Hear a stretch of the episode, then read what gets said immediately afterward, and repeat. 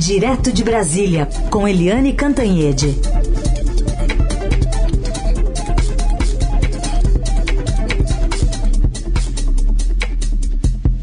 Oi, Eliane, bom dia.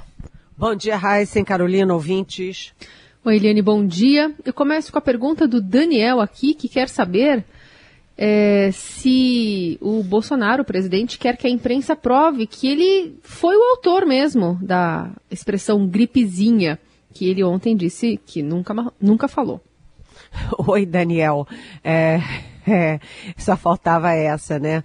É, as pessoas morrendo aos montes, sem leito de hospital, os médicos exaustos, os governadores desesperados, é, o sistema fúnebre também já entrando em colapso. É, olha, o presidente está dizendo, ah, eu quero que prove que disse gripezinha. É, ele deve perguntar isso para o ex-presidente Luiz Inácio Lula da Silva, que entrou em campanha nessa semana depois de recuperar a elegibilidade pelo Supremo Tribunal Federal. Imagina a montanha de vídeos, de áudios, de imagens, de atos é, do Bolsonaro que a campanha do Lula colecionou. Imagina. E aí não é só a gripezinha não, Daniel. Tem a gripezinha, tem o jacaré, tem ele dizendo que não vai se vacinar e ponto final. Tem ele dizendo que a vacina Coronavac mata, mutila, ah, aleja, etc. Tem o presidente Jair Bolsonaro em novembro dizendo isso aí está no finalzinho. Tem imagem do presidente fazendo aglomeração. Olha, é um festival. Esse é o tipo da provocação que o presidente Jair Bolsonaro não deveria fazer, porque é a típica provocação que não é só um tiro no pé, não. Pode ser um tiro no peito, porque se você somar a força do Lula com a pandemia, com os erros brutais cometidos pelo presidente Bolsonaro, isso pode custar a reeleição a ele, Daniel. Muito bem, e temos esses recordes, né, Eliane, sendo batidos aí, o presidente é, questionando essas medidas que estão sendo tomadas. Ontem mesmo ele confundiu o toque de recolher aí no Distrito Federal com estado de sítio. Olha, é impressionante, né, gente? Impressionante. É, a gente teve, chegou a 273.124, ou seja, eu fiz uma continha rápida ontem, uma mera aritmética dentro da tragédia, e o Brasil vai bater 300 mil mortos em março. Gente, 300 mil mortos é a maior tragédia da história brasileira. E aí a gente vai lá atrás de novo. Agora, olha aí, Daniel. O presidente acreditava no Osmar Terra, aquele ex-ministro dele, que dizia que seriam 2.100, né? Então, a gente está chegando em março a 300 mil mortos. É, o novo registro de mortes ontem também foi acima de 2.000, 2.207. A média móvel bate recorde é, olha, há dias e dias tá, já está em 1.705 e o total de pessoas contaminadas 11 milhões 284 269. Portanto, é, portanto, é, o presidente não devia fazer essas coisas. Ele ontem partiu para cima do governador Ibanês Rocha do Distrito Federal, que é um aliado dele, porque o Ibanês Rocha está decretando lockdown, calamidade pública, toque de recolher, porque a capital da República está com o sistema de saúde é, colapsado. Nem o hospital das Forças Armadas, que atende o presidente da República, que atende as autoridades, tem mais vaga de UTI. Né? É, não tem mais vaga de UTI em Brasília e arredores, ou seja, no Distrito Federal, capital da República. E aí o Ibanez Rocha, aliado do presidente, sem ter o que fazer, decreta todas essas medidas de contenção. O que, que o presidente diz? O presidente diz, diz que é como banana. Ele fez uma comparação de banana que olha, é, é, tudo tão maluco, porque o presidente fala de banana, aí confunde estado de sítio com lockdown, de lockdown contra isolamento, ou seja, ele é contra, mas ele não sabe nem do que, que ele está falando. É aquela história, não vi, não gostei e não vou provar. O fato é o seguinte, que dessa vez é, a questão em jogo são as vidas e as mortes. E o, ele fala que o, o Dória está provocando uma destruição o Dória está provocando uma destruição da economia, segundo o presidente Bolsonaro, mas o presidente Bolsonaro está promovendo uma destruição da vida. É de uma gravidade, assim, assustadora. Eliane, pergunta também do Carlos. Esse ministro é, já assinou o contrato com a Pfizer, né? Parte você já respondeu.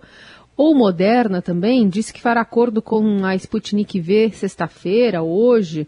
Esse tal acordo seria um contrato ou continuará, é, segundo o nosso ouvinte, enganando a população? Oi, Carlos. Ninguém dá um tostão furado pelo que o ministro da Saúde, general da Ativa, Eduardo Pazuello, fala. Ele fala, ninguém acredita, porque o histórico dele de mentiras, idas e vindas, falta de logística, de estratégia, é um, o passado condena, né? A gente lembra que ele falava que a vacinação ia, ia, ser, ia começar em fevereiro, depois ele dizia que ia começar em dezembro, depois era janeiro, depois voltou para ser fevereiro. O assessor dele, que é um coronel, é, ironizou o Dória, disse, ah, esse Dória disse que vai vacinar em janeiro, ah, é, criando ilusões, né? Sonhando acordado. E o Dória vacinou em janeiro. o fato foi esse. É, e aí eu fiz um levantamentozinho é, com, uma, com a ajuda de colegas e olha só. É, Carlos, eu acho que se fez uma super pergunta importante. No dia 17 de fevereiro, o Pazuello anunciou que haveria 46 milhões de doses em março para os brasileiros, né? É, naquele momento já tinham morrido 242 mil brasileiros. Aí, no dia 28 de fevereiro, ou seja, nove dias depois, ele disse: Olha, gente, não é bem 46 milhões, não. Caiu para 39,1. O número de brasileiros mortos já tinha passado de 242 para 255. Aí no dia 3 de março, o Pazuello disse, olha gente, também não é 39 não, são 38 milhões, caiu mais um milhão e 100. Aí, e os mortos já tinham passado para 259 mil. No dia 6 de março, ele anunciou que não era mais 46 milhões, nem 39, nem 38, e eram só 30 milhões. Já tinham sumido 16 milhões de doses. O gato comeu. E os mortos, que eram 242, já tinham passado para 264.500. Aí, dois dias depois, é, em 8 do 3, não eram nem mais 30 milhões. Eram de 25 a 28, podem sair chutando qualquer coisa e os mortos já eram 266. E no dia 10, né, é, anteontem, é, já tinha caído para 22 a 25 milhões. Ou seja, a previsão de vacinas do Pazuello para março caiu a metade. Metade do que ele falou que vinham de vacinas não vieram. Em compensação, o número de mortos por dia dobrou, porque no dia 17 de fevereiro eram 1.195 mortos em 24 horas e no dia 10 eram 2.349. Então, a previsão de doses caiu pela metade e o número de mortos em 24 horas dobrou. É, não está fácil. Agora, Carlos, a boa notícia é que os governadores cansaram de esperar o governo federal, viraram as costas para o governo federal, deixa o Bolsonaro falando aí qualquer besteira e foram cuidar da vida. E é possível que eles anunciem a compra de é, 39 milhões de doses da Sputnik da Rússia. E, além disso, há expectativa hoje de que o governo federal anuncie um finalmente né, meses e meses e meses e meses depois de incúria, que anuncie um acordo com a Pfizer. Aí eles vão falar em 100 milhões de doses, mas cuidado, 100 milhões de doses a partir de quando e até quando? Porque Pazuello fala e a gente fica com a pulga atrás da orelha, né? É isso. Temos também aí prefeitos né, se mobilizando na frente nacional de prefeitos, municípios até formando consórcio para comprar a vacina. É, Eliane, é, tem uma pergunta aqui do Antônio Paulo Rufo, tá dando que falar essa viagem a Israel, né? Da, da comitiva brasileira. Ele queria saber do custo da, da, da viagem desse pessoal que foi atrás num, num spray que está em desenvolvimento. Oi, Antônio Paulo Rufo. Essa é uma boa pergunta, sabe por quê? Porque é você que vai pagar, né? Você, o Heisen, a Carolina, eu, uh, enfim, a nossa equipe técnica aqui da Rádio Eldorado, nós é que estamos pagando essa viagem. E aí vem aquele menino lá, o 03, que é o Eduardo Bolsonaro, filho do presidente da República, que foi cotado para ser embaixador em Washington. Ele põe lá que a imprensa é mequetrefe, porque fica só falando em máscara e máscara e eles lá se matando de trabalhar. Se matando de trabalhar como, né, Antônio Paulo? Se matando de trabalhar, como você disse, para fazer um culto místico, né? Essa é uma comitiva mística que foi lá fazer reverência para um spray milagroso. Quando a gente sabe que o que tornou Israel a melhor é, situação na pandemia no mundo não foi spray nenhum, nem foi milagre nenhum. Foi muito trabalho, muita estratégia, muita logística, muita serenidade e seriedade. Aposto que o Netanyahu nunca falou que era uma gripezinha, uma histeria e nunca combateu a máscara, a imprensa e o isolamento. Muito pelo contrário. Israel fez um lockdown sério, né, controlou a circulação do vírus e é o país que mais vacina. Então, assim, eles salvaram vidas, salvaram o sistema de saúde, o sistema funerário e a economia. Porque enquanto a gente continuar afundado na pandemia, a economia não se recupera. Então, Antônio Paulo, respondendo à sua pergunta, sim, nós todos, o povo brasileiro, está pagando essa comitiva mística a Israel. Aqui com a Eliane Cantanhede, direto de Brasília conosco. Eliane, falando um pouquinho sobre a PEC do auxílio emergencial que finalmente saiu. Agora, o que todo mundo pergunta, aliás, recebemos várias mensagens também de ouvintes, é quando vai cair na conta? Quando o brasileiro vai poder usufruir do auxílio emergencial? É, é exatamente isso. Né? Foi aprovado no, na, é, no Senado, aprovado na Câmara, aprovado em dois turnos, está tudo pronto, com alguns gatilhos, perderam-se alguns anéis, mas ficaram os, os dedos, e agora a questão é saber quando. A expectativa é que haja três, porque ainda não foi definido, atenção, o valor, né? Mas esse foi um furo do nosso Estadão. Uh, o valor deve ser de 150 para pessoas que são sozinhas, uh, ou 175, 250 para família e é, pode chegar a 375 no caso de mães que estejam sozinhas com seus filhos é, e não tenham outra renda. Enfim, é, é, menos, né, muito menos do que é, no início do auxílio emergencial lá atrás, que era 600 reais, depois passou para 300, diminui agora, mas de qualquer jeito é urgente, tem que chegar rapidamente, não só à casa, mas à mesa dos brasileiros que passam fome.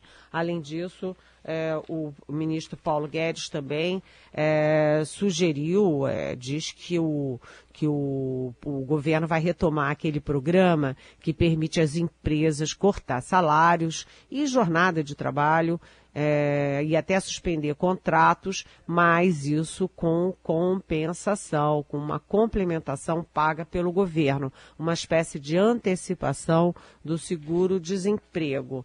É, a questão agora é agilidade, porque se eles agirem como agiram com as vacinas, aí, olha, só depois que a pandemia passar e tiver matado todo mundo de, de vírus e de fome, né? Certamente.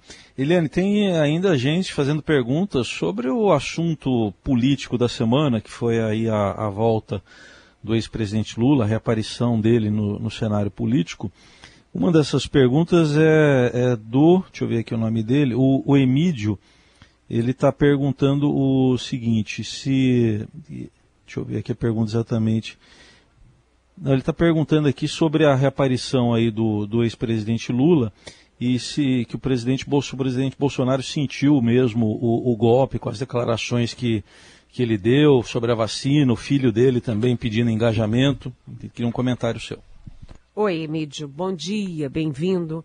A, a, reação do Palácio do Planalto foi minguando ao longo da semana. Na segunda-feira, quando o ministro Edson Fachin anulou as quatro eh, sentenças contra o ex-presidente Lula, no caso do sítio do, do, do triplex e as, aquelas duas, aqueles dois processos envolvendo o Instituto Lula, o Palácio do Planalto me disse, olha, sem estresse, sem estresse, porque é, esse é o melhor oponente para o presidente Bolsonaro em 2022.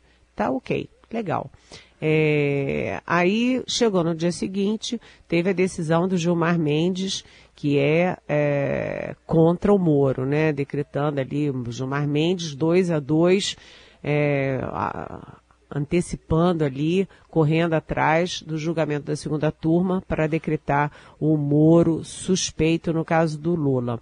E aí na terça-feira veio a entrevista, o discurso, a manifestação do Lula. E aí o clima no palácio mudou porque o Lula foi muito eficaz, muito eficiente no discurso dele, na forma, aquela coisa de ficar ali, o gesto de ficar passando álcool nas coisas, no microfone, a coisa de estar de máscara e pedir licença, já que ele não estava tava com distância é, suficiente para tirar a máscara, é, ele não atirou contra ninguém, não sabe, focou o discurso dele no Bolsonaro e no Moro. E ele trouxe, puxou o Bolsonaro para uma seara que é péssima para o Bolsonaro, que é a pandemia, né? Porque o Bolsonaro já foi eleito em diversas instâncias como o pior líder do mundo na condução da pandemia. É o vexame e a ameaça internacional ao controle da pandemia. Bem, então agora, é, na segunda-feira, minhas fontes do Palácio diziam que, olha, sem estresse. Mas agora eles estão vendo o que eu escrevi na minha coluna de hoje, é, no Estadão. O título é Destruição. E o que, que eu escrevi? Eu escrevi o seguinte, olha, Lula sozinho, embate Lula, é, PT, Bolsonaro, é, pode favorecer Bolsonaro, porque a rejeição ao PT ainda é muito forte. Mas se você somar Lula e os erros crassos, as mortes, os indicadores é, na pandemia, a junção Lula e pandemia podem sim ser mortais para Bolsonaro. Deixa eu só fazer uma correção que essa pergunta que respondeu, quem fez foi o Maurício Mendonça, que é médico, eu confundi com a do Emílio. Então, obrigado ao Maurício pela pergunta. Ah, obrigada, Maurício. Bem-vindo, doutor Maurício, e muita muita energia positiva para todos os médicos, enfermeiros e funcionários de hospitais no país. Eliane, agora o Sidney quer saber eh, do prefeito de São Paulo, Bruno Covas, dizendo que faz um tempo que tem percebido a ausência dele na mídia. É por questão de saúde? Sim, Sidney. Ah, os líderes também são de carne e osso, né? é, tem doenças, tem, enfim, circunstâncias nas suas vidas. E o Bruno Covas, o prefeito de São Paulo, ele está muito doente, ele teve aí uma recidiva do câncer, é, ele está com metástase, é, metástases diferentes no corpo e o tratamento dele é muito pesado. Portanto, Bruno Covas, é, ele está lutando pela própria vida dele, Sidney. Agora sim que é o Emílio, que a pergunta dele estava logo abaixo aqui, e o Emílio quer saber o seguinte, que se houvesse pena de morte no Brasil e o ex-presidente Lula tivesse sido executado, ele está perguntando como é que ficaria a, a decisão. E, e, se a pena tivesse sido cumprida. É, é, ah, ele pergunta sobre a pena, a parte da pena que foi cumprida também. O que, que acontece em relação a isso? Alguém é responsabilizado? Aliás, Eliane, tem uma discussão sobre o dinheiro também que, que muita gente devolveu, né? Muito dos, dos investigados pela Lava Jato devolveram. É, no curso das investigações também fica essa dúvida. Oi, Emílio. A primeira coisa é o seguinte: ainda bem que o Brasil não tem pena de morte e nunca terá pena de morte, né? É, mas essas questões todas estão colocadas no ambiente político, jurídico e até econômico do país. Porque, primeiro, é, o Lula ficou 580 dias preso, né? É, mas eu te lembro o seguinte, Emílio, o Lula não foi absolvido né, nem a decisão do Faquin, nem a decisão, a discussão na segunda turma absolvem o Lula e diz que ele não fez nada daquilo que, da, que ele é acusado por fazer. O que a decisão do ministro Faquim diz é que, tecnicamente, formalmente, as questões envolvendo Lula de sítio, triplex, não tinham nada a ver com um petrolão, com desvios e roubalheira na Petrobras. Logo não estavam no âmbito da Lava Jato, logo ele não poderia ter sido julgado em Curitiba, teria que ter sido julgado na Justiça Federal do, é, aqui no Distrito Federal. Ou seja, ele não foi absolvido. A segunda questão é isso que acontece com Lula, quem ficou preso 580 dias vai começar todo o julgamento de novo. Aproveita essas provas, faz lá, julga e tal, parará. Vamos dizer que em algum momento ele seja absolvido. Aí sim é o caso de se discutir qual é o tipo de. É, enfim, o que, que se pode fazer para sanar um erro jurídico dessa gravidade.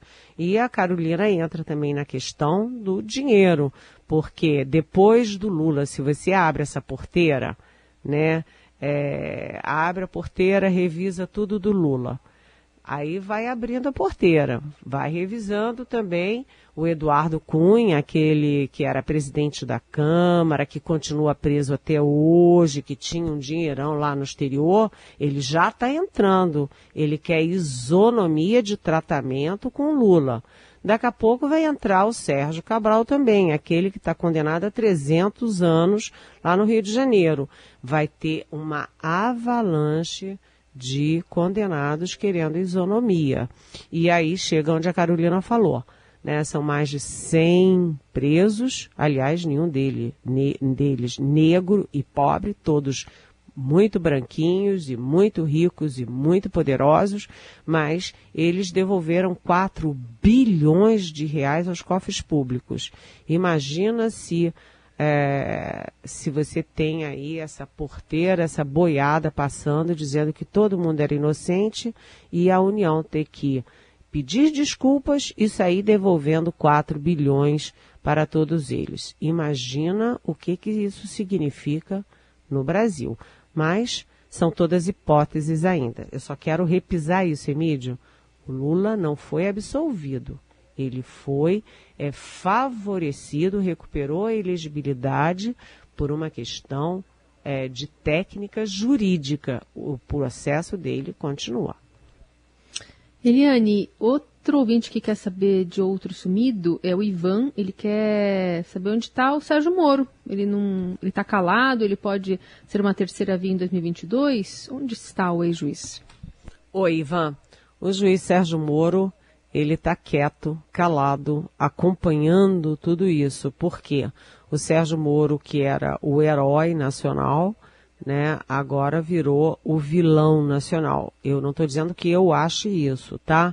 Ele foi transformado em herói nacional pela Lava Jato e agora pelas, é, pelo julgamento no Supremo, pelas fitas, as mensagens que saíram no Inter, Intercept Brasil, é, pela pressão da PGR, pressão do, de boa parte do Supremo, pressão do Congresso inteiro, parte da mídia, etc., querem transformar o Moro em vilão nacional.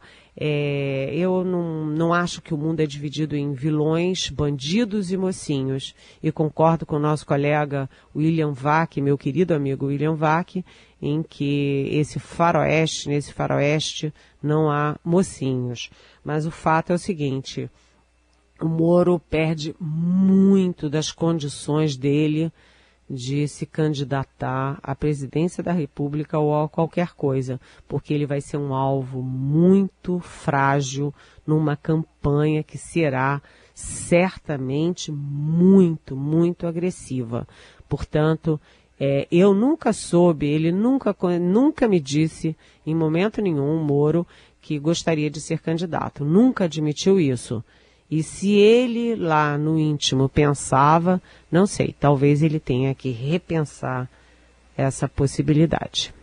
Muito bem, muitas perguntas. A gente agradece a todas que chegam aqui para a gente. Eliane Cantanhede responde sempre a partir das nove. E pode continuar mandando aqui. Segunda-feira ela está de volta para comentar esse cenário político que avança tão rapidamente, né? Especialmente contra o avanço da pandemia no Brasil, especialmente as notícias vindas de Brasília. A gente segue de olho. Obrigada, Eliane. Beijão, bom fim Beijo. de semana.